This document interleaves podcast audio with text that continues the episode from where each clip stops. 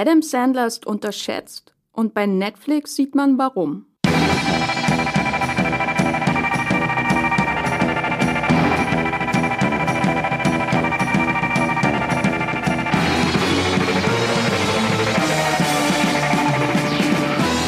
Hallo und herzlich willkommen hier bei Streamgestöber, dem Movieplot-Podcast über alles, was man so in Deutschland an Filmen und Serien streamen kann, bei Netflix, bei Amazon, bei Sky, bei Maxdome und wie sie alle heißen. Ich sitze hier nicht allein in diesem wunderschönen Podcast-Studio, sondern neben mir sitzt noch der Patrick. Hallo. Hallo, Jenny. Geht's dir gut? Ja, sehr gut. Gute mhm. Laune heute. Adam Sandler. Ähm, und der Hardy zum ersten Mal hier im Podcast. Hallo Hardy. Hallo. Was machst du hier bei Moviepilot? Ich, äh, Social Media. Du Social Media, cool, cool. ähm, genau. Ähm, du machst auch immer diese schönen Memes äh, zum Podcast mit, ne? Genau, ja. Ich weiß gar nicht, was das letzte war. Ich erinnere mich noch an das Watchmen-Meme. Mhm, mhm. das war auf jeden Fall mein Highlight bisher. Genau, wenn ihr äh, nicht wisst, wovon wir reden, dann folgt moviepilot-de bei Instagram und da seht ihr seht ihr immer die Memes zu diesem Podcast. Ich finde sie wunderbar. Genau, hier, wir sitzen hier, ach ja, ich bin Jenny, hallo. Äh, wir sitzen hier alle drei zusammen, um über einen großen Künstler zu reden, der vergangenes Wochenende einen neuen Film in, äh, bei Netflix in Deutschland an den Start gebracht hat, nämlich Der schwarze Diamant, Uncut Gems. Es geht um Adam Sandler. Bevor wir aber zu Adam Sandler übergehen, möchte ich euch äh, natürlich auch noch darauf hinweisen, wie ihr diesen Podcast unterstützen könnt. Und zwar ist das ganz einfach. Ihr müsst eigentlich ganz, ganz, ganz wenig machen. So ein paar, paar Klicks auf eurem Handy, das ist so das Minimum. Geht zum Beispiel zu Apple Podcasts äh, und bewertet diesen Podcast, wenn ihr ihn mögt. Gebt, vergebt Sterne, schreibt eine kleine Review. Warum ist das wichtig? Also es streichelt natürlich unsere Egos, wenn wir das lesen, wenn ihr den Podcast mögt. Es ist aber noch viel wichtiger, damit andere diesen Podcast hier Streamgestöber finden, weil das eben das Ranking verbessert. Und wir wollen natürlich noch viel, viel mehr Menschen da draußen dabei behilflich sein, im Streamgestöber nicht unterzugehen, sondern äh, viele schöne Tipps zu finden, äh, was man zu Hause streamen kann. Ihr könnt aber auch uns einfach äh, eine Sprachnachricht schicken. Das nächste Mal äh, wird es um Ghibli-Filme bei Netflix geben, da, gehen. Dazu sage ich dann noch was. Und wie ihr uns eine Sprachnachricht mit eurer Meinung zu diesen Filmen zum Beispiel schicken könnt, findet die, die Anleitung dafür steht in den Show Notes dieses Podcasts. So, die Formalitäten sind äh, geschafft. Jetzt geht's ins Eingemachte. Meine erste Frage, was habt ihr denn zuletzt gestreamt, Patrick? Äh, ich habe zuletzt gestreamt einen neuen Netflix-Film namens Miss Americana und zwar ist das eine neue Doku über Taylor Swift. Ähm, ich würde jedem empfehlen, der überhaupt Taylor Swift-Fan ist. Ich glaube, Taylor Swift-Fans haben die auch schon geguckt mittlerweile.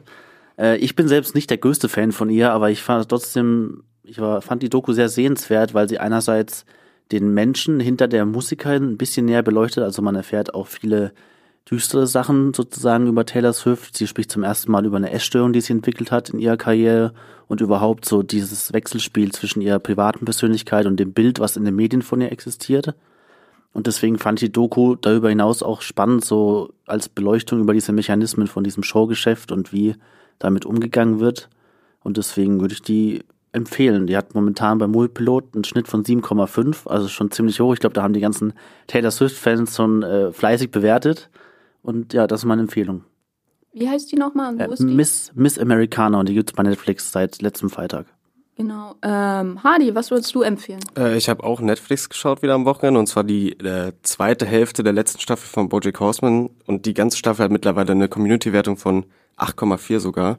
Ich glaube noch nicht so viele haben das jetzt alles geschaut, aber ich würde da auch fast mitgehen. Ich finde immer noch, dass die Staffel ähm, eine der nicht so herausragenden ist. Also die Serie hat wirklich mit Staffel drei bis fünf so einen Peak erreicht, das, da ist sie nicht wieder rangekommen.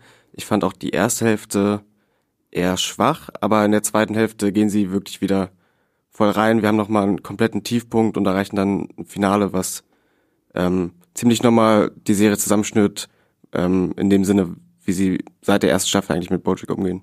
Bist du froh, dass es vorbei ist oder hättest du gern noch mehr gesehen? Äh, nachdem ich die erste Hälfte so ein bisschen, ja, es, äh, man merkt in der ersten Hälfte der letzten Staffel auf jeden Fall, dass jetzt langsam vorbei sein sollte auch. Und sie finden jetzt nochmal einen guten Weg, das zu machen und jetzt ist aber auch gut. Und okay. sie machen endlich den Weather Long Face Joke. Ah, gut, die muss ich auf jeden Fall noch schauen. Äh, ich habe einen Film mitgebracht und zwar Burning. Äh, das ist keine Streaming-Originalproduktion. Der ist ähm, letztes Jahr in Deutschland ins Kino gekommen von Lee Chang-dong mit dem fantastischen Steven Yeun aus The Walking Dead äh, in einer der Hauptrollen. Und er hat beim Movieplot eine Bewertung von 7,2 und über den haben wir auch schon hier im Podcast gesprochen. Und zwar in unserem wunderbaren Podcast über die besten Filme 2019 hat, glaube ich, der Patrick auch sogar was zu gesagt. Ja. Und äh, ich kann nur sagen, Burning ist ein toller, vielschichtiger Thriller ähm, aus Südkorea. Wenn euch Parasite gefällt, dann könnte euch Burning auch gefallen. Er ist noch ein bisschen ruhiger, aber hat auch durchaus ähnliche Themen, die er so anfasst. Und der ist jetzt ganz neu bei Amazon Prime für Abonnenten verfügbar. Burning von Lee Chang-dong, den würde ich euch auf jeden Fall empfehlen. Einer der besten Filme der letzten Jahre. So, jetzt geht's aber ans Eingemachte. Ne? wir reden heute über Adam Sandler und wir haben uns das gedacht äh, folgendermaßen. Adam Sandler macht ganz viele Netflix-Filme. Er hat da einen Deal, darüber sprechen wir noch. Ähm, sein neuester Film ist Der Schwarze Diamant, Uncut Gems. Und der ist seit vergangenen Freitag bei Netflix ähm, zur Verfügung. Und alle Abonnenten können ihn schauen. Und wir haben uns das so gedacht, dass wir zuerst sprechen über Der Schwarze Diamant, beziehungsweise Uncut Gems. Der Titel, der deutsche, der braucht eigentlich nochmal einen eigenen Podcast, um den zu ergründen, glaube ich. Und wir sprechen am Anfang spoilerfrei über diesen Film. Dann machen wir eine Warnung, wenn es um die Spoiler äh, rund um diesen Film geht. Und dann kommt quasi der nächste Teil, wo wir über Adam Sandlers Beziehung zu Netflix sprechen. Und da geht es auch dann konkret darum, dass seine Filme bei Netflix, die er im, in diesem Netflix-Film, äh, Netflix-Film, die er wirklich auch gedreht hat, also vor allem seine Komödien, dass die ja eigentlich gar nicht so schlecht sind. Äh, da gibt's ja sehr, sehr unterschiedliche Meinungen. Also viele hauen auf Adam Sandler rum, als wäre er wirklich so der Prügelknabe der Comedy-Nation. Äh, spätestens seit Jack und Jill hat sich da einfach gegen ihn etwas gewendet in der öffentlichen Wahrnehmung und wir sprechen darüber, sind die Filme wirklich so schlimm? Gibt es da nicht auch einfach schöne Filme und ähm, sehenswerte Filme? Aus welchen Gründen sind sie vielleicht sehenswert? Und warum ist Adam Sandler eigentlich so wichtig für Netflix? Das ist so der grobe Aufbau. Also wenn ihr ähm, Der schwarze Diamant noch gar nicht gesehen habt, dann könnt ihr am Anfang den spoilerfreien Teil hören und dann einfach weiterspringen zu diesem ähm, Adam Sandler Netflix-Teil. Wenn ihr Der schwarze Diamant schon gesehen habt, dann hört das einfach hintereinander weg ähm, ich würde euch auf jeden Fall empfehlen, euch nicht äh, bei der schwarze Diamant spoilern zu lassen, weil ähm, der ähm, einfach erlebt werden muss, glaube ich, bis zum Ende, wenn man es überlebt. so, der schwarze Diamant. Äh, Benny und Josh Safdie haben Regie geführt. Patrick, kannst du mir kurz äh, was sagen zum Inhalt? Was, was, wie würdest du diesen Film zusammenfassen, ohne Spoiler? Ja, also in der Schwarze Diamant oder Uncut Gems spielt Adam Sandler den Juwelier Howard Redner, der in dem sogenannten Diamond District in New York arbeitet. Das ist so eine Straße oder Passage, Abschnitt in New York, da wo ganz viele Juwelierläden sind und die reichen Leute sich da äh, mit neuestem Schmuck eindecken. Und äh, Howard Redner mischt da auch kräftig mit und äh, ohne jetzt viel über die Story zu sagen, ist Uncut Gems vor allem auch ein Charakterporträt über diesen Howard Redner, der extrem wettsüchtig ist und er kann es nie lassen, auf irgendwelche Sachen zu setzen, Basketballspiele, Sportwetten vor allem und äh, Aufhänger der Handlung ist, dass er in den Besitz von einem neuen Opal kommt. Das ist eine Art Diamant, glaube ich, oder könnt ihr mir sagen, was ein Opal ist? Das ist ein Diamant und Ja. seiner ist uncut, also der ist noch nicht geschliffen und so Genau. weiter. Und er äh, ist da in den Besitz gekommen und hat damit vor, den bei einer Auktion zu versteigern, wo er aber auch denkt, dass der viel mehr noch einbringt an Wert. Und dann die ganze Handlung kommt so ins Rollen, dass er Kevin Garnett, dem realen Kevin Garnett, dem Basketballspieler, vorgestellt wird, der wiederum sofort ein Auge auf diesen Opal geworfen hat und sich den ausleihen will für zwischendurch, weil er ihm bei einem wichtigen Basketballspiel, das ansteht, äh, Glück bringen will. Und dadurch äh, kommt die Handlung im Prinzip immer chaotischer ins Rollen. Äh, der, der Opal ist verschwunden, Adam Sandler, also Howard Redner, geht wieder neue Wetten ein, er will immer noch mehr und er hat aber auch schon zu Beginn der Handlung hohe Schulden bei verschiedenen Leuten, die dann auch Geldeintreiber auf ihn schicken und der, der ganze Film driftet immer mehr in so ein Chaos ab, dass er sich mehr und mehr in diesen Abgrund begibt aus immer wieder neu wetten und Geld nicht zurückbezahlen können und Leute hinhalten und das ist so im Grunde genommen die, die Handlung von Uncut Gems.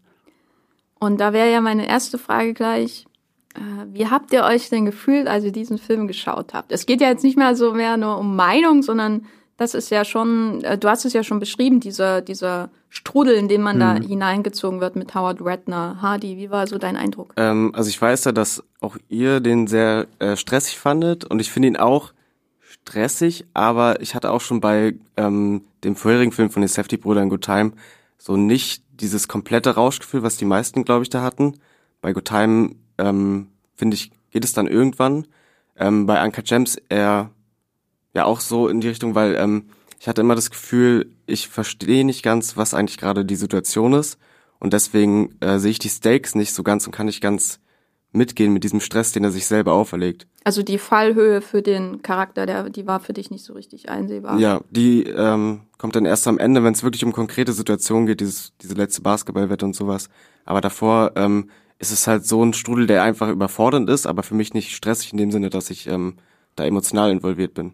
Weil bei mir war das wirklich so, ich saß da und habe den zu Hause geschaut und meine Haut hat angefangen zu brennen. Irgendwie habe ich das Gefühl, dass es mein Blut ähm, gebrodelt hat, während ich ihn geschaut habe. Ich war total irgendwie nervös, ähm, war da schon von diesem ersten Shot an, ähm, wo man quasi durch den ähm, Uncut Gem, durch den Diamanten hindurch äh, zu seiner ähm, wie nennt man das, Darmspiegelung mhm. ja. äh, gekommen ist. Es ist auch ein, ein, ein wunderbarer Beginn, um einen in einem Adam Sandler-Film einzuführen und um einen in Adam Sandler einzuführen, äh, mehr oder weniger. Da, also ich war da von Anfang an drin und dann, ähm, ich fand das, es war natürlich unangenehm, irgendwie den zu schauen, weil bis mein Blutdruck steigt, da muss schon eigentlich einiges passieren und dann äh, war ich die ganze Zeit so auf 180 und dann habe ich den Film dann ausgemacht, als er fertig war und die war immer noch so drauf und musste irgendwas machen, um mich zu beruhigen. Ähm, und das war ein Gefühl, was ich zum Beispiel so bei Good Time gar nicht hatte. Ähm, Good Time mit Robert Pattinson, der vor zwei, drei Jahren in Cannes äh, lief, genau, ähm, der auch, den ich auch sehr mochte von den Safety-Brüdern. Ähm, Patrick, war das bei dir auch so? Äh, hast du hinterher erstmal irgendwie eine Schlaftablette genommen? Nee, ich würde mich, glaube ich, so zwischen euch beiden ungefähr einordnen. Also ich fand den Film schon auch intensiver und, und stresserzeugender als Hardy, aber ich war jetzt nicht total ausgelaut und fertig danach, so wie du jetzt geklungen hast. Aber ich fand eben auch schon, dass der Film halt schafft, von Anfang an so diesen Druck aufzubauen und einen in diese Diamond District Welt von Adam Sandlers Figur reinzuwerfen. Und man ist auch erstmal überfordert, weil man vielleicht auch gar nicht versteht, wie das alles abläuft, was er da jetzt macht, wenn er jetzt wieder neues Geschäft äh, abwickelt und sich wieder irgendwie verstrickt oder so, aber man wird auch durch diese Hauptfigur Howard Redner ist man die ganze Zeit so unter Strom, weil er eben selbst auch so unter Strom steht die ganze Zeit. Er ist da immer in Bewegung, er, er flucht die ganze Zeit rum und ist total aufgekratzt und, und, und nervös und das ist auch eine Stimmung, die sich die ganze Zeit selbst so auf einen überträgt, so wie der Film dann auch äh, gefilmt und geschnitten und vor allem musikalisch unterlegt ist mit dem Score, der auch schon von demselben Komponisten wie bei Good Time äh, gemacht wurde, Daniel Lopatin. Ich weiß nicht, wie er ausgesprochen da noch, wird. glaube ich, unter seinem äh, Künstlernamen One Point Never. Ja, aber bei, bei Uncut Gems hat er seinen mhm. richtigen Namen dann angegeben. Und der macht auch äh, elektronischen Score, der wirklich einen total in diesen Film einzieht. Und deswegen fand ich es auch ein sehr intensives Erlebnis. Ich fand, dass Good Time auch Dadurch, dass Good Time ungefähr eine halbe Stunde kürzer war als Uncut Gems, fand ich ihn ein bisschen verdichteter und noch intensiver sogar. Aber Uncut Gems war auch eine, eine Achterbahnfahrt auf jeden Fall. Aber würdet ihr dann sagen, ihr wart eher dann in diesem Stressmodus durch halt, keine Ahnung, die Energie von Howard und dem Score und sowas? Oder ist es wirklich durch den Plot begründet, der da immer verstrickter wird? Also ab einem bestimmten Zeitpunkt, also am Anfang war es vor allem der Score. Ähm, da dachte ich auch in Verbindung mit den Zooms, die da teilweise ähm, eingesetzt wurden. Ich bin irgendwie 1979 in dem Film gefangen mhm. ähm, und mit steigender Laufzeit war das dann auch irgendwann der Plot, weil ich dann auch, wenn jemand solche, also allein diese Wetten, ne, das ist so völlig gegen alles, was meine Persönlichkeit bestimmt, weil ich immer alles ganz genau planen muss und so. Äh, und, und dann macht er diese Wetten, die so komplett auf den Zufall aus sind und das ist so alles ähm, in mir ähm, ähm, geht da auf die Barrikaden, ne? wenn ich das sehe, dass jemand so viel auf so wenig setzt, auf so viel, so wenig Gewissheit letztendlich, wie es dann ausgeht. Und ähm, als man dann auch diesen Arno äh, sieht, diesen äh, von Eric Bogosian gespielten ähm, Gläubiger von ihm, bei dem er ganz viele Schulden hat und mit seinen zwei Schlägern, äh, dann kam eben auch so ein enormer Druck auf, weil ich ja auch Adam Sandler mag, obwohl er hier einen durchaus unsympathischen Menschen spielt. Aber ich will nicht, dass jemand Adam Sandler wehtut. Ja, aber weil mir ging es dann eher so, ich, also es gibt so eine Szene, die das für mich ganz gut beschreibt. Da ist er in seinem Büro und der ist irgendwie an drei Telefonleinen gleichzeitig und muss das irgendwie alles handeln und da sind noch drei Gespräche nebenbei am Laufen. Ähm, und da ist auf jeden Fall so eine Überforderung da, die mir dann auch Stress macht und so eine Energie hat. Aber es wird dann so übertrieben, weil es wirklich Worst Case an Worst Case aneinandergereiht ist, dass daraus schon wieder so ein Comic Relief wird irgendwie, der dann auch wirklich ein Relief für mich ist und mich da irgendwie so ein bisschen dann wieder rausholt. Hast du gelacht, als das ähm, Zeug in das Aquarium geschüttet wurde? Ja. Und ich mein, so, mir genau, ging das ans Herz. Genau so eine Szene gibt's ja auch in Good Time, wo sie ähm, mit Jennifer Jason Lee in, bei dem äh, irgendwie Geld abholen müssen und dann sind auch da drei Gespräche und irgendwann fangen alle nur noch an zu schreien und das ist dann auch schon wieder lustig einfach. Aber ich finde, genau so funktionieren die Filme, also die letzten auch von den Safeties am besten. Also gerade dadurch, dass sie diesen Stress immer so in Extrem steigern und da auch nie von fast drunter gehen von diesem Gaspedal, funktionieren die für mich so am besten, wenn sie wirklich dieses intensive, übersteigerte transportieren. Das finde ich, macht sie auch vor allem aus, die letzten Filme von ihnen. Die Safeties haben ja jetzt wirklich in den letzten Jahren so einen äh, sehr, sehr schnellen Aufstieg, Aufstieg geschafft, weil sie haben ja schon recht lange Indie-Filme gedreht, die mhm. in Deutschland meistens gar nicht rauskamen. Ne? Ja. Mhm. Also sie haben ja, ich glaube, der erste Film war schon 2008 oder 2009, den damals sogar nur Josh alleine gemacht hat. Und das Interessante ist ja, dass ich glaube, wir alle die Safety-Brüder erst so mit Heaven Knows What das erste Mal auf dem Schirm hatten und dann richtig halt mit Good Time. Aber sie haben insgesamt schon drei Feature-Filme vorher gemacht, die sogar schon ähm, seit dem ersten Film in Cannes liefen in der Directors Fortnite. Was auch interessant ist, äh, der erste Film, der nur von Josh ist, der lief dann zusammen mit dem Kurzfilm von Benny in Cannes. Mhm. Und äh, ja, das sind auch so richtige, vor allem der erste so ein Studentenfilm, der eher so in Richtung irgendwie von den alten Linklater-Filmen geht, also so ein Hangout-Slacker-Film, dann halt in New York. Ähm, der zweite hat dann schon so diesen Stressfaktor mit drin, da geht es um überforderten Vater. Daddy Longlegs heißt der Film, ähm, mit Ronald äh, Bronstein, der auch ähm, einige Filme von denen er mitgeschrieben hat. Und äh, da ist dann aber die Sache so, ich weiß nicht, ob es dann an Budget liegt oder halt solche Sachen dann von damals. Das sind äh, Stresssituationen, die viel fokussierter sind einfach. Also da gibt's so eine Situation, ich glaube, die so ein bisschen der Kern von dem Film ist, da ähm, muss der alleinerziehende Vater halt eine Nachtschicht schieben, aber kann seine Söhne nicht alleine lassen und deswegen gibt er den ähm, Schlaftabletten und dann wachen sie nicht mehr wirklich auf und sowas und äh, er wartet dann, bis sie halt wieder aufwachen, man weiß nicht, ob es dann passieren würde. Und das sind halt so, man weiß genau, was jetzt dieser Stressfaktor ist. Und da hängt natürlich auch ein mega Rattenschwanz dran, aber der, äh, den spürt man dann auch eher als so kollabierenden Turm, als dass man wirklich äh, diese einzelnen Situationen alle durchleben musste, um zu verstehen, was jetzt die Stakes sind. Und ja.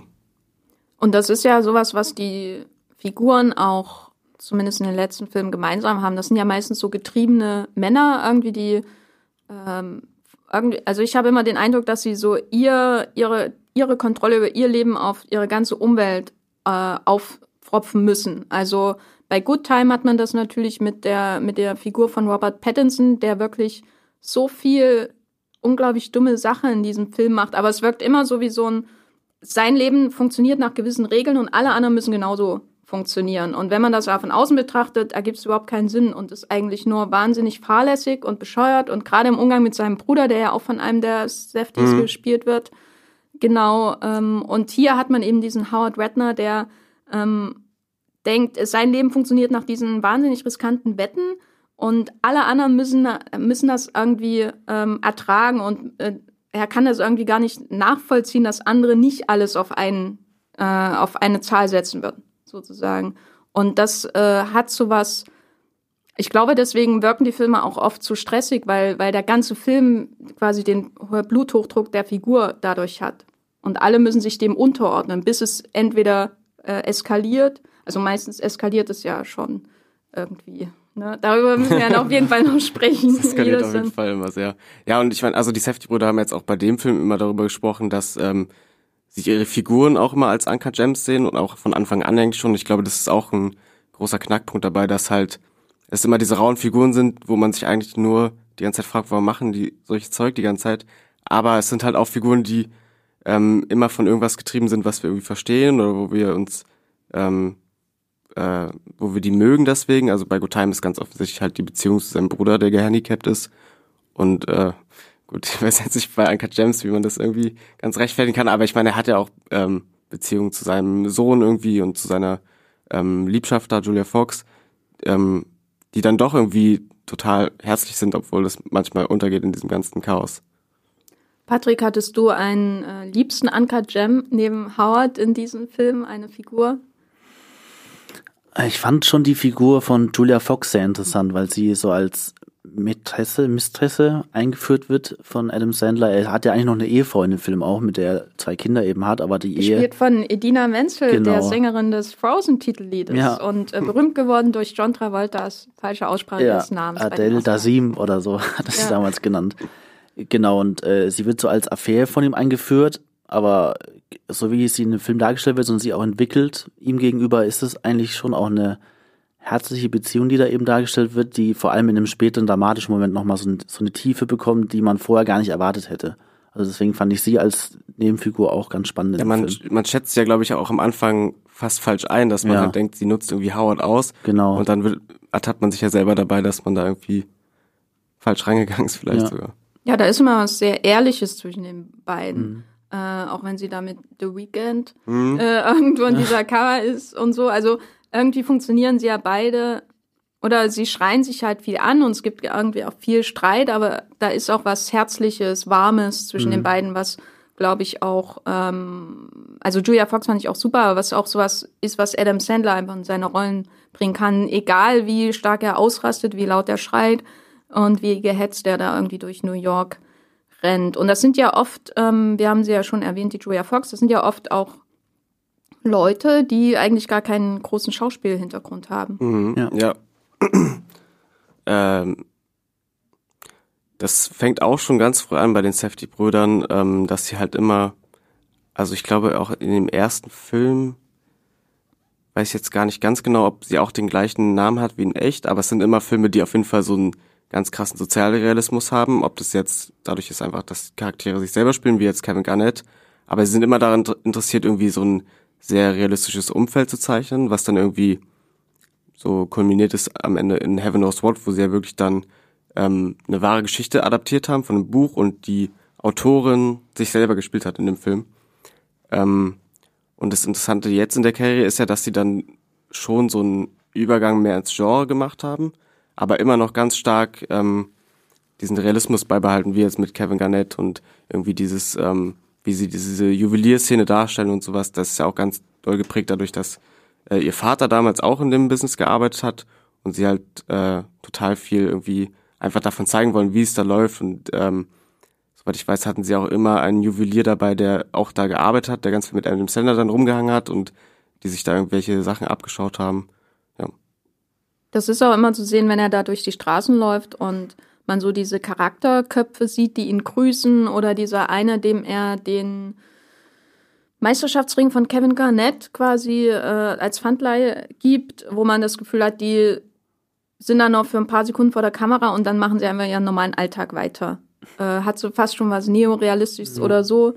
Äh, das fand ich auch sehr schön, weil ich auch durchaus beeindruckt war, wie einfach sich Sandler da hineinfügt, so in diese Welt, weil er ist ja schon ein Riesenstar, den wir mit bestimmten Dingen assoziieren und dann läuft er da durch die Straßen und man nimmt ihn diesen Howard Ratner auf jeden Fall ab. Also, wie war, wie war euer Eindruck von Sandler als Schauspieler? Hat er hier was Neues gemacht? Ist das das, was wir immer von Adam Sandler kennen? Ähm, wie war es da? Also, habt ihr ihn neu entdeckt vielleicht, bestimmte Facetten von ihm? Also neu entdeckt habe hab ich ihn da nicht wirklich. Ich fand es in dem Film vor allem faszinierend, dass er vom Wesenszug her eigentlich mehr näher dran war an diesen sehr verschobenen und skurrilen und fast schon Comedy-Figuren, die er sonst immer spielt. Also es gibt ja auch dann die dramatischeren Filme mit ihm, wo er dann wirklich sehr am Boden geblieben spielt und, und, und sehr ernst. Aber in dem Film ist er ja auch eine sehr, fast schon nicht cartoonhafte Figur, aber er ist schon sehr überdreht und wird aber in diesen Filmkontext gesetzt, der jetzt sehr realistisch und ernst ist. Und ich finde diese Verbindung so fantastisch gelungen in dem Film, dass er so diese Figur, die man teilweise fast nicht ernst nehmen kann oder wo man auch immer nie weiß, wie man sich zu der verhalten soll, dass sie da so gleichzeitig abstoßend, aber auch empathisch äh, inszeniert wird. Das, das fand ich ein ganz großes, äh, ja, eine ganz große Leistung von diesem Film auch. Ja, ich glaube auch, dass er in seinen ernsten Rollen trotzdem immer noch äh, komplett typische Sandler-Figuren spielt, aber die dann halt so viel, ich glaube, da reden wir später auch nochmal drüber, aber die dann so viel deutlicher auch als Schauspielleistung wahrgenommen werden, weil halt dann äh, so Aspekte wie die Tragik der Figuren und sowas viel mehr rausgekehrt werden einfach. Aber ja, alle, alle Sachen, die er sonst drin hat, sind auf jeden Fall da und äh, bei Uncut Gems ähm, ist auf jeden Fall auch sei, seine Comedy mit drin total. Ja, also auch die Stimmlage oft und dieses Gefühl bei Sandler-Figuren, dass da in ihnen irgendwie, also, also es kommt mir halt manchmal vor, als wäre das so eine Kanne, die auf dem Herd steht und irgendwann fängt es an zu pfeifen, weil der Dampf, Dampf äh, halt schon alles gleich fast zum Bersten bringt und er spielt halt oft auch ähm, so und seine Stimmlage, das war ja schon von Anfang an in seiner Karriere ein Markenzeichen. Ähm, da, ich meine in den Sketchen oder so bei Saturday Night Live oder später in The Waterboy, äh, ich liebe The Waterboy. Äh, aber so, da ist das natürlich noch extremer und übertriebener als hier. Aber im Grunde läuft er hier ja auch so, als würde er gleich explodieren und als eigentlich könnte Howard ja auch einen Anger Management Kurs von Jack Nicholson vertragen, wie in die Wutprobe zum Beispiel.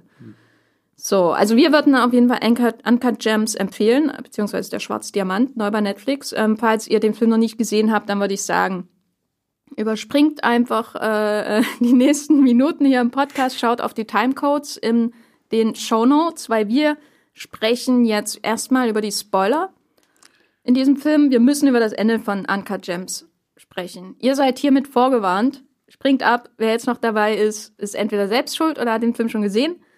Und da wäre meine erste, wichtigste, ultra spoilerische Frage. Ähm, wie ist das, wenn Adam Sandler in einem Film stirbt? Ich, ich brauche Hilfe, ich brauche da hier eine Therapiegruppe, um das zu verarbeiten. Ja. Er grinst auf jeden Fall immer noch. Ja. Ja, absoluter Schock irgendwie auch. Also ich habe das gar nicht mehr so kommen sehen am Ende, als dann in dem Film schon wieder fast alles gut gegangen ist für ihn und man denkt, jetzt ist er auch doch noch rausgekommen aus der Situation, kriegt er da doch noch diesen Schuss am Ende, der sein Schicksal dann doch noch besiegelt und das war schon sehr erschreckend, weil man eben das so noch nicht gesehen hat. Ich glaube, also ich habe jetzt nicht jeden einzelnen Film mit ihm gesehen, aber ich kann mich nicht erinnern, dass er jemals in dem Film, in dem er mitgespielt hat, dann wirklich auch gestorben ist. Ja, ich meine, das ist natürlich in dem Film selber einfach eine schockierende Szene, aber als ihr das dann gestern angesprochen hattet, ob er schon mal vorher in dem Film gestorben ja. ist, ist mir das auch so aufgefallen, dass das, glaube ich, auch mit zu diesem Schock dazu beiträgt. Ja, und es ist eben auch diese Beiläufigkeit, mit der es was noch passiert. Es ist jetzt nicht eine Szene, die, also eigentlich wird sie schon ausführlich vorbereitet, weil, weil die Typen, die das machen, ja bei ihm dann in diesem Raum wieder eingesperrt sind. Das ist ja auch so ein fast, ich, will jetzt nicht sagen Running Gag, aber das passiert ja auch öfters im Film, dass diese Tür, dieser Schließmechanismus nicht funktioniert. Und dann passiert das wirklich noch so beiläufig, dass sie rauslaufen. Er will denen noch was sagen, freut sich schon wieder so, hey, ich hab's doch geschafft. Und dann auf einmal, boom, hat er schon diesen Schuss sich eingefangen und auch die, wie die Kamera dann so, die macht dann auch so eine ganz spezielle Bewegung, wie, als er jetzt wirklich auch ein Riss in diesem Film entstanden, so nochmal. Also ich fand das auch, wie es inszeniert war, ganz irgendwie beeindruckend und schockierend, wie das auch gemacht war. Ich weiß nicht, wie es euch da ging.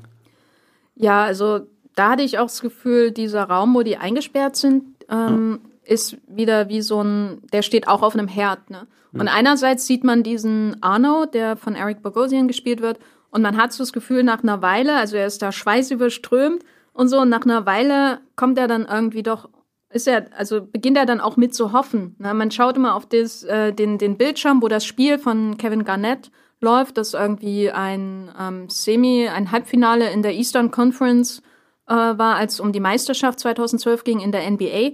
Und ähm, man denkt gar nicht mehr so daran, dass die Waffe natürlich vorher schon eingeführt wird. Das war so klassische Tschechows äh, Waffe, die muss, sieht man einmal und dann vergisst man sie und dann kommt sie natürlich nochmal wieder überraschen. Mhm. Ähm, und insofern war das dann einerseits schockierend und andererseits dann aber irgendwie auch der logische Schluss, dass wenn er seine ganze Umgebung immer dazu zwingt, nach seinen Regeln zu spielen, dass irgendjemand dann ausschert und seine eigenen Regeln macht. Und das war eben dann dieser Henchman, der wirklich aussah wie so ein Stirb langsam Bösewicht. ja. so, Hardy, wie ging's dir? Ähm, ja, man ist ja selber ein bisschen eingesperrt zwischen diesen Türen da in, in dem Moment und ähm, ja, wie du schon sagst, man ähm, man weiß ja dass er Sachen falsch macht, aber in dem Moment kommt man so selber in diesen Rausch mit rein und folgt dieser Wette und äh, da bin ich ja dann auch so dazu übergegangen, dass ich verstehe, was die Wette ist und mich bei jedem Korb, den Kevin Garnett geworfen hat, irgendwie gefreut habe und dann ja stieg man ganz hart auf den Boden der Realität irgendwie wieder auf, was ja auch so ein Markenzeichen der, des Heftis ist eigentlich. Ja, das ist, ähm, also ich, ich war aber nicht traurig, das war irgendwie das Bizarre. Also es war schockierend, das passiert und ich habe sofort danach nachgedacht, wann habe ich schon mal gesehen, wie, wie jemand Adam Sandler so verletzt hat, ähm, in einem ernsten Kontext, wo es Kon Konsequenzen hat. Aber andererseits hat er ja gewonnen, ne? Hm. Und es war irgendwie schon so was Triumphales, fand ich. Das war so, es war nicht eindeutig, oh, er hätte das alles nie machen sollen, das ist tragisch, ne? Und so ähm, sondern es war eher, er hat ja sein, sein Game bis zu Ende gespielt. Und da ist immer die Frage, wie viel kann er mit dem Geld überhaupt anfangen oder geht es nur darum zu gewinnen? Ja, das stimmt, weil man ja auch die ganze Zeit nicht weiß, so wie er sich gibt oder so wie, wie, wie reich er jetzt überhaupt ist oder wie sehr er auf dieses Geld eben auch angewiesen ist, weil er ja schon mit diesen Luxusgegenständen da immer rumläuft und so. Man weiß ja auch nicht, ist das irgendwie fake oder ist das echt, was er da trägt. Und deswegen ist er als Person eben auch so uneindeutig, dass man gegen Ende nicht mehr weiß, ist das jetzt wirklich irgendwie sein Untergang gewesen oder ist er da nochmal aufgestiegen über das? Ja, aber fandet ihr das befriedigend dann? Ich bin, ich fand es schon sehr befriedigend. Also nicht, also ich will jetzt nicht äh, Adam Sandler im Film sterben sehen, aber für mich war das irgendwie ähm, der perfekte Mittelweg zwischen zwei Varianten, die ich wahrscheinlich nicht gern gesehen hätte. Die eine, eine wäre irgendwie judgmental gewesen, dass man als Filmemacher dann quasi noch äh, einen drauf gibt und sagt, aha, das ist ja alles schlimm, was er hier gemacht hat und jetzt bezahlt er dafür in irgendeiner Art und Weise. Und die andere wäre glorifizierend gewesen, dass er damit äh, wegkommt und sein äh, Leben anfängt und so. Das hätte ja alles nicht so richtig gepasst. Und im Grunde ähm, bohrt die Kugel ihn hinein wie, wie äh, die Darmspiegelungssonde am Anfang. Ja, für mich hat es schon mehr auch von so einer klassischen Tra Tragödie gehabt. Also gerade wie er immer tiefer da reingeraten ist und dann gab es ja zwischendurch auch mal Szenen, wo auch schon so erschreckend fast schon mal, wie er das da auf der Straße mit denen fahren will und dann schon auch diese, diese Ohrfeige und dieses Schlag ins Gesicht auch wirklich bekommt, wo man schon denkt, oh, jetzt ist nochmal so ein neues Level erreicht an, an Drastik, was ihm wirklich auch erwarten kann, weil die ganze Zeit buxiert er sich da ja schon irgendwie durch und, und beschwatzt die Leute und hält die hin. Aber es steigert sich ja immer mehr, dass er dann wirklich auch geschlagen wird und so. Und dann war für mich dieses Ende halt wirklich nochmal so die, tragische Krönung von dem, was er da durchgemacht hat oder ja. was sich eingelassen hat. Drauf. Also mir geht's auch so, dass ich das logisch finde auf jeden Fall. Es ist halt die Konsequenz aus dem, was er macht. Aber für mich ist schon so, dass es dann, äh, es ist der Bummer nach dem Hoch und es lässt mich irgendwie total unbefriedigt zurück. Also ähm, ich, ich schaue diesen Film ja irgendwie und bin fasziniert davon, weil ich irgendwie den bösen Gewinn sehen möchte. Ähm, und deswegen habe ich auch immer das Gefühl, also ich, ich hätte den Film fast gestern nochmal geschaut weil ich irgendwie das Gefühl habe, er lässt mich nicht los, weil er mir halt nicht diesen letzten Kick gibt. Also es ist so dieser, diese Drogenerfahrung und dann wirst du aber komplett fallen gelassen und willst den nächsten Schuss so. äh, da ist ja schon wieder die Frage, wenn du schon sagst, Drogenerfahrung, hat der Film denn über die Erfahrung hinaus noch was zu bieten? Also denkt er aktiv über diesen Film nach, nachdem der Abspann gelaufen ist und man gesehen hat, dass Tilda Swinton die eine am Telefon gesprochen hat. Und oh. so. Also, ah, ja, ja, Tilda Swinton oh. hat die äh, Auktionärin am Telefon ähm, gesprochen. Das war so, also man, also ich hatte dann auch überlegt, ist das jetzt nur eine Erfahrung oder ist das ein Film, der mir noch darüber hinaus irgendwie anderen Stoff zum Nachdenken gibt, außer ist Adam Sandler schon mal in einem Film gestorben? Ja, also für mich war es schon mehr als diese eine Erfahrung, weil, weil mich eben der Film vor allem durch diese Figur Howard Redner so beschäftigt noch. Äh, durch das, wie er sich wirklich verhält, was er tut, dass ich das immer bewerte, hinterfrage oder einschätze, dadurch äh, fesselt mich der Film auch nach diesem Erlebnis noch mehr.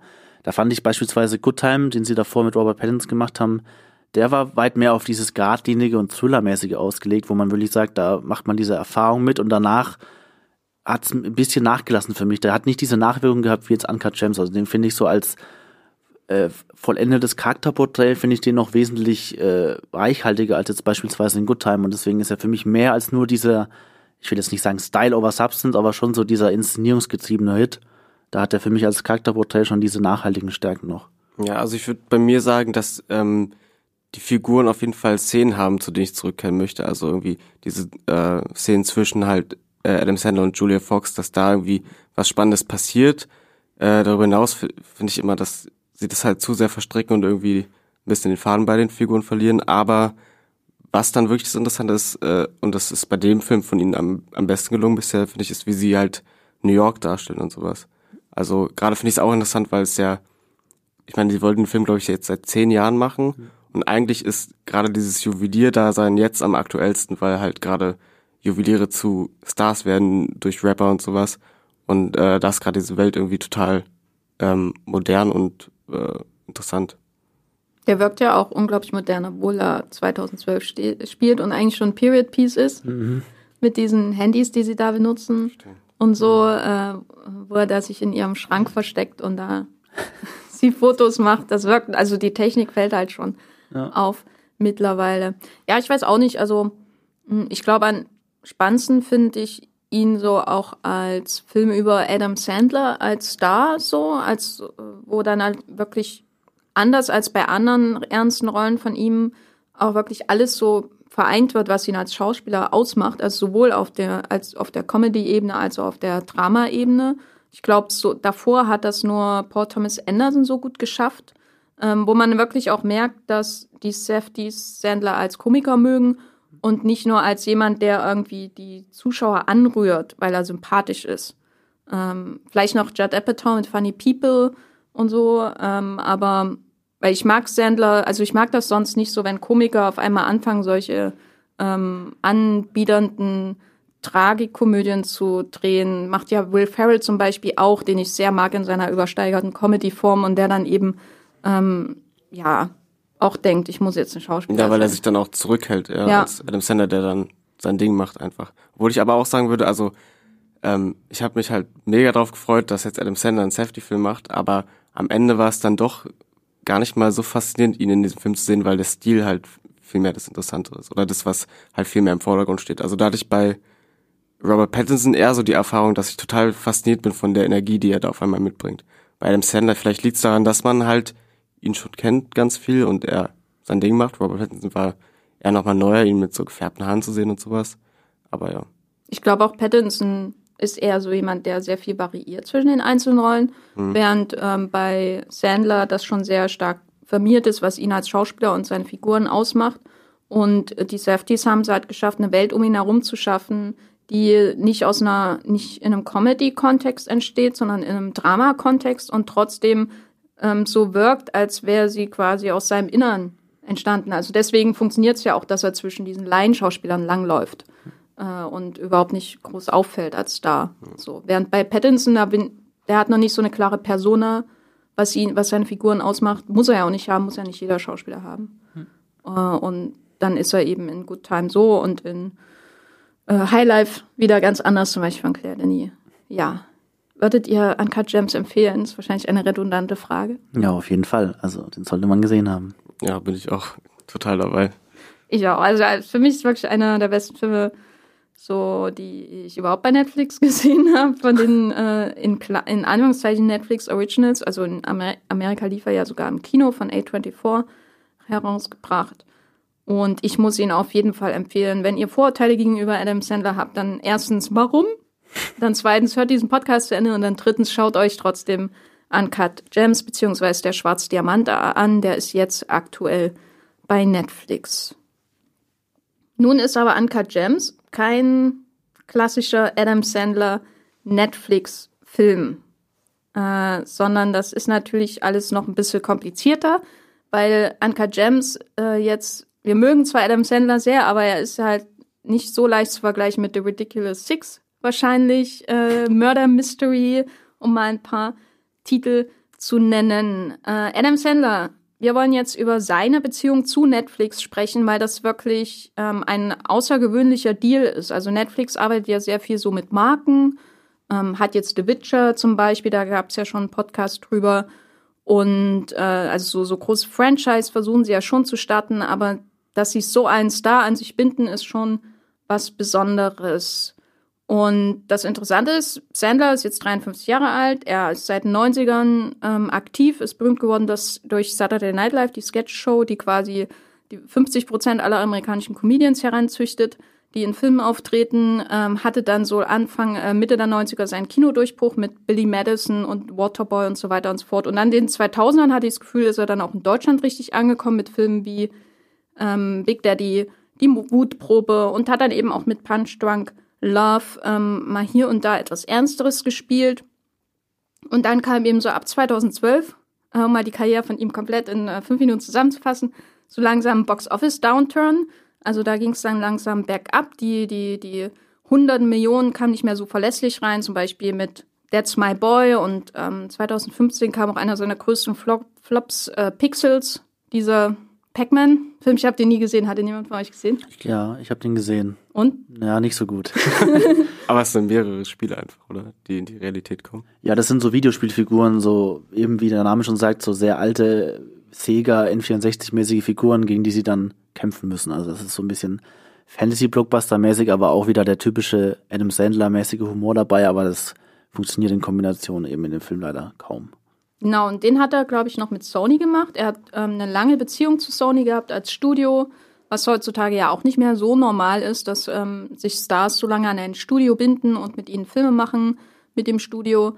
Und dann kam 2014 ein großer Schritt für ihn, Patrick. Kannst du da ein paar Hintergründe liefern? Ja, 2014 kam da Netflix ins Spiel. Äh, die sind auf ihn zugegangen und haben mit seiner Produktionsfirma Happy Madison einen Deal ausgehandelt, der insgesamt vier Filme umfasst hat, den er auch dann unterzeichnet hat. Und dieser Deal wurde auch mittlerweile jetzt schon zum zweiten Mal verlängert. Also insgesamt zwölf Adam Sandler Filme bei Netflix erwarten uns, ob ihr das wollt oder nicht. Die werden auf jeden Fall da sein am Ende. Und ja, momentan gibt's aus diesem Deal fünf Filme jetzt schon. Das sind äh, The Ridiculous Six, The Do-Over, Sandy Wexler, Die Woche und Murder Mystery. Und ja, also man merkt, dass er da so momentan eine neue Heimat gefunden hat, die ihm wirklich auch nicht nur extrem viel Geld bringt, also es sind alles Multimillionen-Dollar-Deals, die er da abschließt, sondern das Wichtigste meiner Meinung nach sind auch, äh, ist die kreative Freiheit, die er da einfach bekommt. Also jedes Projekt, so unterschiedlich wie es auch ist, wirkt immer wie so ein Adam Sandler-Film, der wirklich, da durfte er machen, was er wollte. Da castet er auch viel äh, Schauspieler, mit denen er auch privat immer befreundet ist und mit die er auch schon öfters in seinen Film gecastet hat. Und von der Länge her sind die auch teilweise über die zwei Stunden immer lang. Also da ist auch keine Vorschrift gesetzt, dass er die Filme nach einer bestimmten Länge halten muss. Und bisher gibt ihm der Volk auf jeden Fall recht. Also ich habe jetzt nicht genau die Zahlen im Kopf, aber er hat da wahnsinnige Rekorde von Netflix jetzt schon eingefahren mit diesem Deal. Ja, Netflix äh, sagt, also man muss diese Zahlen von Netflix immer mit großer Vorsicht genießen, weil die halt nicht von einer dritten Partei kontrolliert werden können. Dass Netflix-Kunden zwei Milliarden Stunden mit Adam Sandlers Film seit Ridiculous Six verbracht haben. Also nicht mal nur die, die sowieso im Katalog des ähm, äh, Streaming-Anbieters sind. Murder Mystery, sein Film mit Adam Sandler von Kyle Newercheck inszeniert, aus dem letzten Jahr ist der größte Netflix-Film des letzten Jahres. Ne? Nimm das, The Irishman. äh, oder also Wahnsinn. Den haben ähm, 83 Millionen Haushalte angeblich äh, in den ersten vier Wochen gesehen. Also für Netflix rentiert sich das auf jeden Fall. Sandler ist eine weltweit populäre Marke, nicht nur in den USA beliebt, was zum Beispiel Will Ferrell ja nie richtig geschafft hat. Er ist ja primär in den USA beliebt gewesen. Und Sandler hat aber, also sowas wie Grown-Ups ist auch immer in Deutschland gut gelaufen. Und insofern ist es natürlich nachvollziehbar, dass Netflix so viele Millionen investiert. Damit wir aber jetzt nicht zu Verwirrung führen, es gibt quasi zwei Arten von Netflix-Filmen von Adam Sandler. Es gibt auf der einen Seite diese Komödien hauptsächlich, teilweise auch Tragikomödien, die von Happy Madison produziert werden für Netflix, die Patrick ja schon genannt hat. Und dann auf der anderen Seite gibt es immer noch so, sag ich mal, so mh, hm, ernstere Filme, die auch teilweise exklusiv für Netflix gemacht werden, wie zum Beispiel auch The Meyerowitz Stories in Klammern New and Selected von Noah Bombeck, der dieses Jahr Marriage Story auch gedreht hat. Der kam 2017 raus und da spielt ähm, Adam Sandler auch eine der Hauptrollen neben Dustin Hoffman und Ben Stiller. Aber es ist jetzt keine Adam Sandler Comedy, keine klassische. Ne? Wir reden aber hier vor allem über auch die Comedies, ähm, also das, was Netflix letztendlich die vielen Abonnenten wahrscheinlich auch mit einbringt. Viele Leute, die einfach wissen, ich kann Samstagabend meinen Adam Sandler-Film schauen, muss nicht lange durchsuchen, äh, was ich sonst schauen soll in dem äh, immer wachsenden Katalog von Netflix. Und meine Frage ist, findet ihr die gut? Den Katalog. Die Komödien von Adam Sandler bei Netflix. Ich mag die sehr. Wie soll ich Du magst sie sehr. Hast du einen Favoriten von allen? Oder gab es den Moment, wo du dachtest, ja, da ist Adam Sandler, äh, der macht einmal bei Netflix weiter ähm, und ist so gut wie vorher? Oder gab es da. Also ich glaube, so ein, so ein äh, Film, der mich dann nochmal aufgerüttelt hat, war tatsächlich Ridiculous Six, weil er da, ähm, finde ich, am meisten auf, auf die Kacke haut. Also was kreative Gags Also, angeht und sowas. Auch der Esel. Ja, der ist. Ja, und das ist einfach, also er macht halt, er setzt ja das Setting nicht mal in irgendeinem, weiß ich, wie er es oft macht, in irgendwie Suburbs an oder sowas, ein Familienfilm, sondern es ist ein Western. Und äh, Adam Sandler springt mit Messern von Hauswand zu Hauswand, verwandelt sich in einen Strohball und solche Sachen. Also da war ich wirklich äh, weggeblasen nochmal von ihm. Ähm, und ja, äh, das Großartige ist halt, ja, dass er halt einfach, äh, der Knackpunkt ist halt Happy Madison. Er kann halt, er arbeitet auch mit Regisseuren zusammen, mit denen er schon früher Filme gemacht hat. Ich glaube, bei Ridiculous Six ja auch von Frank Coraci. Ja, Frank Coraci und Stephen Brill sind so die, die die meistens inszenieren. Ja, der hat ja auch, ähm, glaube ich, meinen Lieblingshändler gemacht. Äh, Welcher ist Chaos das? Dad. Also That's My Boy.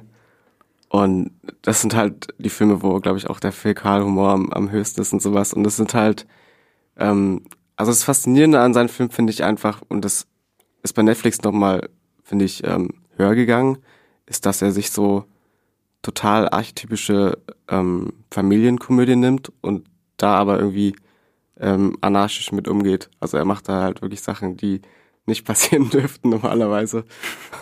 ja. Das fand ich bei Ridiculous Six, als ich ihn jetzt nochmal geschaut habe, auch so schön, weil mein Lieblings-Sandler ist, glaube ich, Sohan.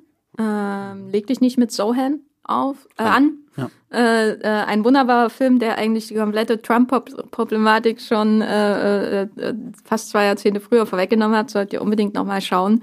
Großartig. Und was mir da gefallen hat, so an dem Film, war, dass er auch wie eine Cartoon-Figur halt funktioniert. Das ist nicht in allen seinen Filmen so, also in Die Woche zum Beispiel überhaupt nicht, aber in The Ridiculous Six und ähm, Sohan und so, da ist es schon so, dass er einfach, da geht's ja gar nicht mehr um irgendeine Form von Realität, sondern alles ist möglich ähm, und er ist der Superman, der das irgendwie schafft. Ja, ich meine, da fährt er auch sein komplettes Team auf. Also alle sind ja dabei, Nick Swartzen, Terry Crews und solche Leute. Was ich auch ein bisschen... Steve Buscemi. Harvey Keitel.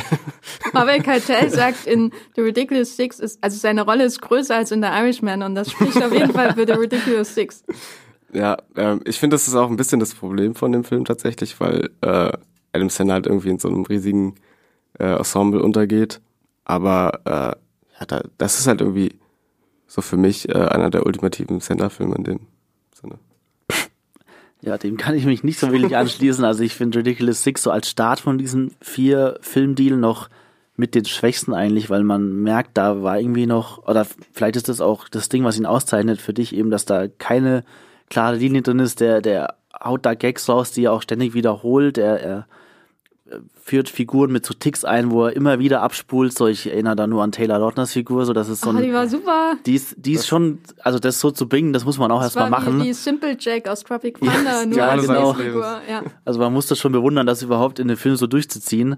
Aber das ist halt ein Film, der, der hört einfach nicht auf, der geht immer weiter und geht immer weiter. Und das ist bei den späteren Filmen, die kommen, die sind teilweise auch sehr lang, aber die kriegen das besser hin, dann wirklich so einfach Filme auch zu sein und nicht nur so Sketches aneinandergereiht, wie jetzt Ridiculous Six oder so. Aber ich äh, finde zum Beispiel auch, was ich bewundere an den Filmen, ist, dass die so vielschichtig teilweise in ihren Genres sind oder wie sie, also da ist keiner wie der andere und trotzdem zieht sich schon so eine Linie durch diese Filme, wie sie, wie sie wirken und diese Art, wie sie gemacht sind, die haben schon Wiedererkennungswert, obwohl sie ja so unterschiedlich sind. Das ist eine Western-Parodie, eine Actionkomödie, eine Show-bis-Hollywood-Satire mit A Sandy Star is Wexler. Born. Adam Sanders ist Star Adam Sandler's A Star is Born oder Die Woche, also das sind schon sehr unterschiedliche Filme, die sich aber alle durch dieses teilweise anarchischen Humor, den du schon erwähnt hast, auszeichnen, aber auch so einfach dieses große Herz, das da von Adam Sandler durchscheint. Eben auch, das fand ich auch teilweise ein Vorteil, weil du sagst, er geht da manchmal ein bisschen unter.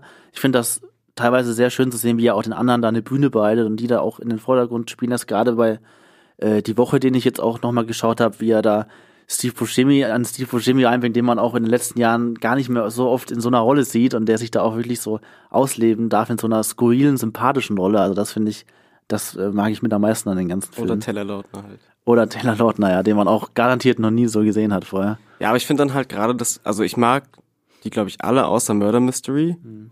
Ähm, aber gerade bei so Filmen dann wie Sandy Wexler sehe ich dann halt auch die Probleme, wenn er nicht all in geht. Das ist halt, der geht auch 130 Minuten, glaube ja. ich. Und da versucht er halt teilweise wirklich eine Geschichte zu erzählen und dann ist es halt das, was, was ja die Ausgangssituation von dem Film ist, ist halt eine total äh, normale Familienkomödie, die sich jeder anschauen kann. Ja, aber auch mit so durchaus interessanten Blick auf Hollywood und auch ein bisschen semi-autobiografisch, weil da ging es ja um seinen eigenen Manager, ähm, dem er da ein, ein sehr interessantes, ähm, ähm, ja, ähm, ein, eine interessante Ode an seinen eigenen Manager, der ja eine total skurrile Figur ist, weil ähm, Sandy Wexler fällt ja auch insofern auf, als er da nicht der Straight Man ist. Also der, in seinen anderen Filmen für Netflix ist er meistens der, der noch mit am ernstesten irgendwie ist unter allen anderen Figuren. Also selbst in Ridiculous Six ist er ja super ernst, was mich mhm. bei dem Wiederschauen dieses Films doch überrascht hat. Also wenn man ihn jetzt in Ridiculous Six vergleicht mit so einer Figur wie in Waterboy, wo er quasi alle Manierismen hat, die Sandler ausmachen und übertrieben ist und die ganze Südstaatenfamilie von ihm in Waterboy mit Kathy Bates als Mutter, ach, super Film, äh, ist so übertrieben und alle anderen um ihn herum sehen ihn an und äh, bouncen quasi an seinen Manierismen ab. Das ist dann, daraus entsteht dann auf die Comedy und bei Ridiculous Six und The Do-Over ähm, und auch Murder Mystery ist er schon eher, er hat natürlich so ein paar Eigenheiten, also Murder Mystery, dass er eben irgendwie ein Schlapp ist und äh, die, die Ehe nicht so richtig gebacken bekommt, nicht genug an seine Frau denkt und so. Und in Ridiculous Six ist er im Grunde Superman, ähm, aber mit äh, Daddy-Issues und so. Aber er ist halt schon sehr ernst, wenn alle um ihn herum sehr übertrieben wirken. Ja, und ich meine, erst war irgendwie, er hat alle möglichen Kräfte in Ridiculous Six, aber er wirkt dadurch halt immer noch wie der Normalste der Truppe. Das ist halt auch irgendwie immer noch sein Identifikationspotenzial da. Und in Sandy Wexler ist er aber schon eine absolute Karikatur, so wie er spricht, so ja. wie er sich bewegt, ja. so ähm, ähm, neben, vor allem wenn man ihn dann neben Jennifer Hudson, war das, ja. glaube ich, sieht, die äh, äh, vor Cats auf diesen großen Film hatte Sandy Wexler. Ähm, und da, da fand ich es aber immer schön, dass er also die Sentimentalität in seinen Tragikomödien, die vertrage ich nicht immer. Also bei dem Apatow-Film zum Beispiel Funny People und so mhm. äh, Wayne Over Me und wie sie alle heißen. Aber wenn er so eine Komödie macht, wo er selber so eine übertriebene Figur spielt, da kann ich die Sentimentalität, die Adam Sandler ja auch ausmacht, auf jeden Fall besser ertragen oder so, weil die Figuren so völlig überdreht sind. Und wenn er die dann liebt, dann ist es irgendwie ein schöner Moment, das ist so eine Wärme, die seine Filme ausstrahlen. Ja. Das sind aber halt auch immer äh, Tragiken dann, die er selber schreibt, die auch teilweise total absurd sind. Und dann bei Funny People hat er, glaube ich, Leukämie. Das sind dann wieder so halt, weiß nicht, so, äh, ja, ähm, Abenddrama-Prämissen und äh, ich weiß nicht, ich glaube, ähm, Happy Gilmore verliert er doch seinen Vater oder so auch durch so eine komplett absurde Sache. Und das sind dann irgendwie die, die Tragiken oder die Traumata, mit denen er umgeht, die halt eigentlich total absurde ähm, Ursprünge haben. Ja, es ist irgendwie so, dass seine Figuren in so einem Melodram funktionieren. Also selbst bei Ridiculous Six ist es ja so, wenn man dann lernt, was der Nick Nolte als Vater von diesen ganzen Leuten, also was das für ein schrecklicher, schrecklicher Mensch ist. Und am Anfang von Ridiculous Six steht ja dieser Flashback, dass seine Mutter vor seinen eigenen Augen erschossen wird. Wenn man sich, wenn man das erstmal ausspricht, dann sind das so übelst melodramatische, tragische Dinge, die seinen Figuren passieren. Also Sandy Wexler ist ja auch ein übelster Außenseiter einfach, der von allen, äh, alle blicken auf ihn herab und er kämpft sich da einfach durch und diese Melodrama, also manchmal verändern die melodramatischen Plots quasi seine Figur, sie formen sie, sie geben ihr, ihnen ganz seltsame Manierismen, die Art, wie sie sprechen und so weiter und so fort. Und manchmal formen sie halt irgendwie die Welt in der sich seine Figuren bewegen. Also besonders halt bei Ridiculous Six, weil da, da ist ja wirklich alles ähm, total überzeichnet. Ja, aber er wirkt ja trotzdem halt meist wie dieser Average Guy noch, deswegen ähm, sind ja auch diese Sprünge dann gar nicht so krass, wenn er dann sowas macht wie My Stories, wo er dann wirklich einfach der normale Dad ist, der nicht zum Arzt geht und solche Sachen. Ähm, Oder die Woche, finde ich, ist da auch noch mit am klassischsten, dass er da wirklich jetzt gar keine so überzeichnete Figur spielt, aber eben trotzdem um ihn herum noch diesen anarchischen Warmwitz mit reinbringen kann, so mit dem, mit dem Opa, der keine Beine mehr hat und da, das zieht sich auch durch den ganzen Film. Und das finde ich auch noch, der sticht für mich auch nochmal aus diesen bisherigen Netflix Happy Madison Sandler Filmen aus die Woche. Also, dass er wirklich so dieses Geerdete hat, aber auch diesen, diesen Wahnwitz und da, der ist für mich auch eigentlich der beste von diesem Deal. Deswegen. Der hat halt auch noch Chris Rock. Ja, Chris Rock mega gut. Ich auch, wie, als ich den Film wieder geschaut habe, so, so gelacht, wie, wie großartig Chris Rock da drin ist. Ja, ich finde auch, die Woche ist, glaube ich, der für mich so der beste von den Filmen. Ähm, und ich möchte aber trotzdem noch eine Lanze für Murder Mystery brechen, weil da gefällt es mir sehr gut, dass, weil das Einzige, was bei den anderen fehlt, so äh, im Vergleich zu seiner Karriere davor, ist, dass er eine starke Leading Lady hat. Also selbst bei Sandy Wexler ist, überstrahlt er ja alle und auch Jennifer Hudson. Und seine Kinofilme davor hat er ja oft mit Drew Barrymore zum Beispiel gemacht. Da hat er, glaube ich, schon drei Filme mit ihr gedreht. Ähm, Blended und äh, ach, ich komme nicht mehr mit. Aber es gibt da auf jeden Fall schon ziemlich viele. Und ähm, Murder Mystery ist im Grunde der erste von seinen reinen Netflix-Filmen, wo er jemanden neben sich hat, der genauso großer Star ist wie er. Und das ist Jennifer Aniston. Und Jennifer Aniston ist einfach super äh, als als Rom-Com-Darstellerin generell. Außer also in das Kino ist ihr nie so richtig gerecht geworden nach Friends, muss ich sagen.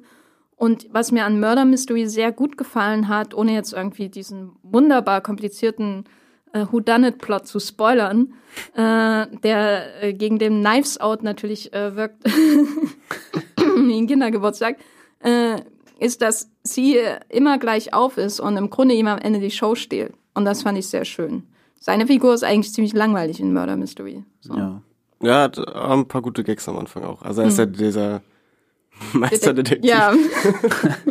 er fällt halt ein bisschen raus für mich, finde ich, weil der Film sehr darauf bedacht ist, diese Geschichte, diesen Murder Mystery zu erzählen und sich da immer wieder drin zu verstricken und so. Es wirkt, der wirkt nicht so sehr wie so ein Adam Sandler Netflix-Film wie die anderen, sondern er wirkt eher halt wie so ein Film, in dem halt auch Adam Sandler mitspielt, aber der wirkt nicht so durch ihn vorangetrieben. Ist ja auch ein Film, der auch schon eine mega lange Produktionsgeschichte hinter sich hat. Ja. Er sollte ja mal mit Charlize Theron gedreht werden okay. und irgendwie dem Autor von Zodiac. Ah ja, stimmt, das habe ich auch mitbekommen. Ja. Aber der fällt auch insofern auf, als der so ein bisschen wirkt wie so ein richtiger internationaler Netflix-Film, weil da spielt ja dann zum Beispiel Danny Boone, äh, den französischen Kommissar, und dann gab es ja noch so ein paar, so ein spanischer Darsteller spielt auch mit, wo ich mir denke, da haben sie wirklich alle Territorien für sich besetzt in diesem Film mit zwei großen Hollywood-Stars. Und ja, wenn man so zurückblickt, was ich immer am wenigsten ähm, nachvollziehen kann, ist dieser Vor Vorwurf, dass Adam Sandler eigentlich faul ist und Urlaub macht mit seinen Filmen. Gerade wenn wir jetzt darüber sprechen, wie abwechslungsreich die eigentlich sind und wie sich seine Persona auch von Film zu Film unterscheidet. Ja, ich meine, der Vorwurf ist halt noch fauler, als wie wenn er die Filme machen würde. Ähm, äh, ich meine, es ist ja so, dass er halt ähm, auch selber gesagt hat, dass er Filme machen will, die Spaß machen zu drehen und die dann ja. Leuten Spaß machen. Aber das ist ja nicht das Problem. Und wie, wie du schon sagst, sind super abwechslungsreich. Dieser Spaß überträgt sich, finde ich, immer darauf, wie die Filme dann wirken. Und ja. Und wir können ja jetzt diese Filme so schön loben, wie wir wollen. Wir werden, glaube ich, nichts daran ändern können, dass wenn Leute über gute Adam Sandler Performances sprechen, es immer um Drama geht. Hm. Und das ist für mich einfach ein Riesenproblem, weil ich glaube, viele Leute, ähm, auch Kritiker, nicht so richtig einschätzen können, wann eine Performance, die lustig ist, gut ist. Also ich frage mich, wie das überhaupt zustande kommt. Das ich glaube, das hat einfach eine langjährige Tradition, weil generell immer Drama verbunden ist mit guten Schauspielleistungen, was auch so die Awards angeht und so, wenn, wenn Schauspieler dann ausgezeichnet werden, da fallen dann Sachen, gerade so Genresachen oder Komödien oder Horrorfilme, fallen da schnell mal runter, dass man da nicht die Schauspielperformance bewertet, sondern eher den Film an sich und dass diese wirklich tollen, also in Augen von Kritikern oder Awards, diese tollen Schauspielleistungen immer in so einem Drama stattfinden müssen. Und ich glaube, das ist ein Problem, mit dem sich ein Adam Sandler in Komödien, aber eben auch andere Schauspieler in Komödien umschlagen müssen. Also ja, das ist, glaube ich, so ein grundsätzliches Problem. Ja, und ich meine, es ist ja immer so, dass einfach Extreme besser ankommen als normale Sachen und ähm, in dramatischen Rollen extreme Sachen sind dann halt Tränen und sowas, was einfach total auffällig ist und äh, extreme Comedy ist dann vielleicht körperlich oder laut und sowas und das wird dann, das ist halt dann entweder nervig oder halt einfach Rumgeschrei. Ja, ich finde das immer so schlimm, äh, weil ich bin auch ein Riesenfan von Melissa McCarthy, die auch einfach eine physisch unglaublich talentierte Schauspielerin ist. und sie dann eben Can You Ever Forgive Me machen muss, um mal wieder eine Nominierung zu bekommen. Ähm, sonst ist es ja eher so, dass die Oscars zum Beispiel auch eher, wenn überhaupt, komödiantische Nebenrollen ähm, belohnen mit einer Nominierung, mehr meistens nicht. Also sie war ja, glaube ich, auch für Bridesmaids ähm, nominiert. Aber wenn man Spy zum Beispiel schaut, wo sie so einen wahnsinnigen Drahtseilakt zwischen Leading Lady und Comic Foil, also sie ist ja verantwortlich für die Com Comedy und nicht nur Straight Man in Anführungszeichen. Ähm, wenn sie das alles schafft, dann ist das eben ja schön. Sie ist lustig, wir haben wahnsinnig viel Spaß, aber warum ist das weniger bedeutsam, als wenn uns jemand zum Weinen bringt? Ja, ich glaube, gute Comedy ist einfach auch viel unauffälliger noch, weil im Vordergrund steht natürlich der Gag, der irgendwie erstmal geschrieben wird und den dann zu performen ist halt irgendwas, was dann dahinter steht, was gar nicht so auffällig ist.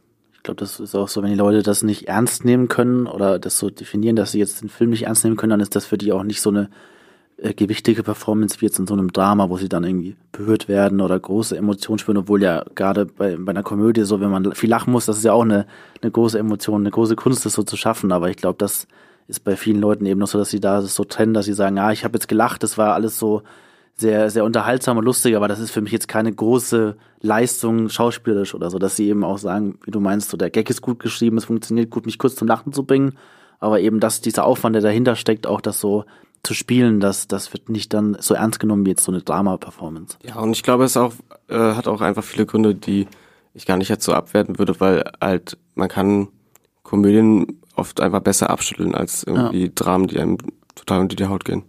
Mhm. Denkt ihr, dass sich jetzt in der Wahrnehmung von Adam Sandler nach Uncut Gems was verändert? Dass wir, weil es ist ja schon, zumindest in Amerika hatte ich das Gefühl, dass wir irgendwie so eine Adam Sandler Renaissance erleben bei den äh, 500 amerikanischen Filmkritikern, denen ich folge. Das ist, glaube ich, auch der erfolgreichste A24-Film. Ja. Also ich glaube, sobald der nächste Netflix Happy Madison Sandler Film kommt, dann wird sich das wieder, dann wird, da, wird das wieder grandios umschwingen. Also ich glaube, das ist jetzt so eine kurzer, eine kurze Phase, die jetzt erreicht ist, eben, dass die Leute sehen, die jetzt vielleicht auch nicht so viel mit ihm anfangen können. Er ist dann in so einem Film, der sie begeistert, aber wenn dann der nächste wiederkommt, ich glaube, dann wird sich das, dann wird das schnell wieder kippen, dann sagen sie, ja, warum macht er jetzt wieder sowas? Dann wird wieder ein bisschen abfällig über ihn geredet, dass er wieder nur so Quatschkomödien macht und das nicht weitermacht und inkonsequent ist. Und ich glaube, dass ein so ein Film ihm dann nicht wirklich helfen wird, so die ganzen Fans umzustimmen. Ja, ich glaube auch, da hätte was vorher noch mehr in die Richtung gehen müssen, damit es dann der Kipppunkt gewesen wäre, weil die Leute, also jetzt niemanden sagen wir Film schauen soll, aber die Leute vergessen ja oft dann seine äh, ernsten, guten Rollen, in Anführungsstrichen. Also Punch Drunk Love wird halt immer genannt, aber es ist der einzige, der irgendwie groß im Kopf geblieben ist. Und äh, aber jetzt war auch schon wieder, also als ich zum Beispiel mit meinem Bruder den Trailer geschaut habe, hat er sich gewundert, dass Adam Sandler mal eine ernste Rolle spielt. Also, also haben wir einfach alle fünf Jahre ein Déjà-vu. Und die Wiederentdeckung von Adam Sandler, Adam Sandler. Ja, ich finde es schön, dass er wenigstens jetzt so seinen Moment hatte, wo ihm sehr viel Liebe ähm, auch von Kritikern entgegengekommen ist, weil er eben so eine Art Prügelknabe ist. Und wenn dann dieses Jahr, nehme ich mal an, Hubby Halloween, sein nächster Happy Madison-Film rauskommt, ähm, dann wird sich das wahrscheinlich, ja, das fürchte ich auch, wieder in so diese alten äh, Argumentationspfade begeben, wenn es um das Reden über Adam Sandler als Darsteller geht. Ähm, ich möchte euch äh, Zuhörern auf jeden Fall ähm, noch ein paar Artikel empfehlen über Adam Sandler, weil wir hier bei Movieplot sind schon seit Jahren Fans von Adam Sandler und ähm, Terrific. Hm? Terrific. ähm, und wir haben schon, ich glaube, seit ungefähr vier, fünf Jahren äh, regelmäßig Artikel, wo wir ihn verteidigen. Und wenn ihr das nach diesem Podcast noch immer noch nicht so richtig nachvollziehen könnt, dann schaut mal in die Show Notes. Ich habe euch einige verlinkt von unterschiedlichen Autoren. Es ist nicht so, dass ich die alle schreibe heimlich unter Pseudonymen und so zu tun, als gäbe es hier eine Adam Sandler-Fraktion. Nein, diese Adam Sandler-Liebe hier bei Movieplot ist ernst gemeint und äh, liegt auf vielen Schultern. Und wir werden die auch weiter tragen. Und meine abschließende Frage in diesem Adam Sandler Talk ist, äh, wenn ihr drei Filme von Adam Sandler bei Netflix empfehlen würdet, also richtige Adam Sandler Produktionen, ähm, die exklusiv auch bei Netflix sind, welche wären das? Hm, ich empfehle die Woche Sandy Wexler und The Maya Rhodes Stories. Äh, bei mir wäre es ähm, Ridiculous Six, Sandy Wexler und sein 100% Fresh Stand-Up ja, der Stand-up ist super. Ja. Ähm, und auch seine Beziehung zu Chris Farley, die da zum Tragen kommt, ähm, einem früh verstorbenen Comedian äh, von SNL. Das ist, also da kommen jedes Mal die Tränen, wenn ich den Stand-up sehe. Ist ganz, ganz tolles Special. Äh, ich empfehle auch die Woche Sandy Wexler und Murder Mystery, weil Jennifer Aniston forever. So, das wäre eigentlich schon unser Sandler-Cast hier. Äh, mal schauen, ob wir das dann einfach jedes Mal machen, wenn ein neuer Film von ihm zu Netflix kommt. Ich hätte nichts dagegen. Ich warte, ich möchte auch irgendwann mit einem Podcast über Waterboy reden, weil der wurde in unserer Familie so intensiv zitiert, nachdem wir den irgendwie auf Video oder im Fernsehen gesehen haben auf Deutsch. Ist er auf Netflix, oder? Ich weiß nicht genau. Ich, glaub- habe ihn. Ich glaube nicht momentan. Nee, ähm, ich habe ihn auf VHS, aber ich glaube, das reicht nicht mehr. So. Ja, ich habe es ja, ich hab's ja schon angedeutet am Anfang. Ähm, nächste Woche geht's hier im Podcast um die Ghibli-Filme. Studio Ghibli, Hayao Miyazaki hauptsächlich und Isao Takahata als Regisseure. Die Studio Ghibli-Filme aus Japan sind, äh, werden in den nächsten Wochen immer so stückweise veröffentlicht äh, bei Netflix. Diese bekannten Filme, zum Beispiel Totoro, Chihiros Reise ins Zauberland, ähm, Ponyo, ah, Ponyo, ich bin ein riesen Ponyo-Fan, äh, Team Ponyo. Äh, und was gibt's noch? Prinzessin Mononoke zum Beispiel, das wandelnde Schloss. Netflix hat sich da international außerhalb der USA die Rechte gesichert, um die Filme zu hosten als Streaming-Anbieter.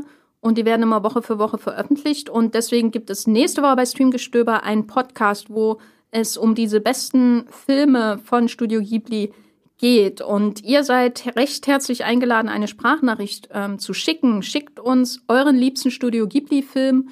Ähm, schickt uns eure Meinung, warum diese Filme vielleicht besser sind als Disney-Animationsfilme oder warum sie euch vielleicht als Kinder wie als Erwachsene begeistern. Da kann man ja ganz unterschiedliche Meinungen haben. Und äh, würdet ihr auch gerne mal auf dem Bauch von Totoro schlafen? Wichtige Meinungen, die wir hier im Podcast hören wollen. so, Ghibli, nächste Woche hier bei Streamgestöber. Patrick, wo bist du außerhalb dieses Podcasts zu lesen? Ähm, ich schreibe bei Moviepilot unter dem Nickname Mr. D-Pad. Und ansonsten bin ich bei Twitter unter meinem richtigen Namen Patrick Heimburg zu finden. Äh, ich bin auf Twitter und auf Moviepilot unter Hardy Mazing zu finden. Bist du so amazing, wie dein Name verspricht? Ich hatte auf jeden Fall keine bessere Idee für einen Namen. Äh, genau, ich bin als Gaffer bei Moviepilot und schreibe aktuell 27 Artikel über Fast and Furious jeden Tag gefühlt.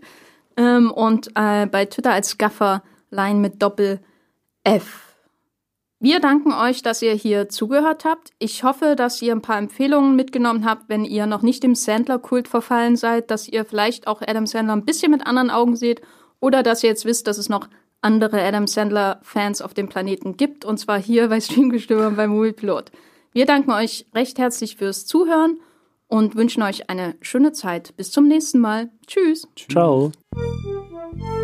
Das war die neue Folge Streamgestöber. Abonniert uns bei Spotify, Apple oder der Podcast-App eures Vertrauens und wir freuen uns auch ganz besonders über eure Bewertungen. Die Musik wurde aufgenommen und produziert von Tomatenplatten. Feedback und Wünsche gehen an podcast.movieplot.de. Wie ihr mit eurer Sprachnachricht im Podcast landet, erfahrt ihr in den Shownotes und unter www.moviepilot.de slash podcast.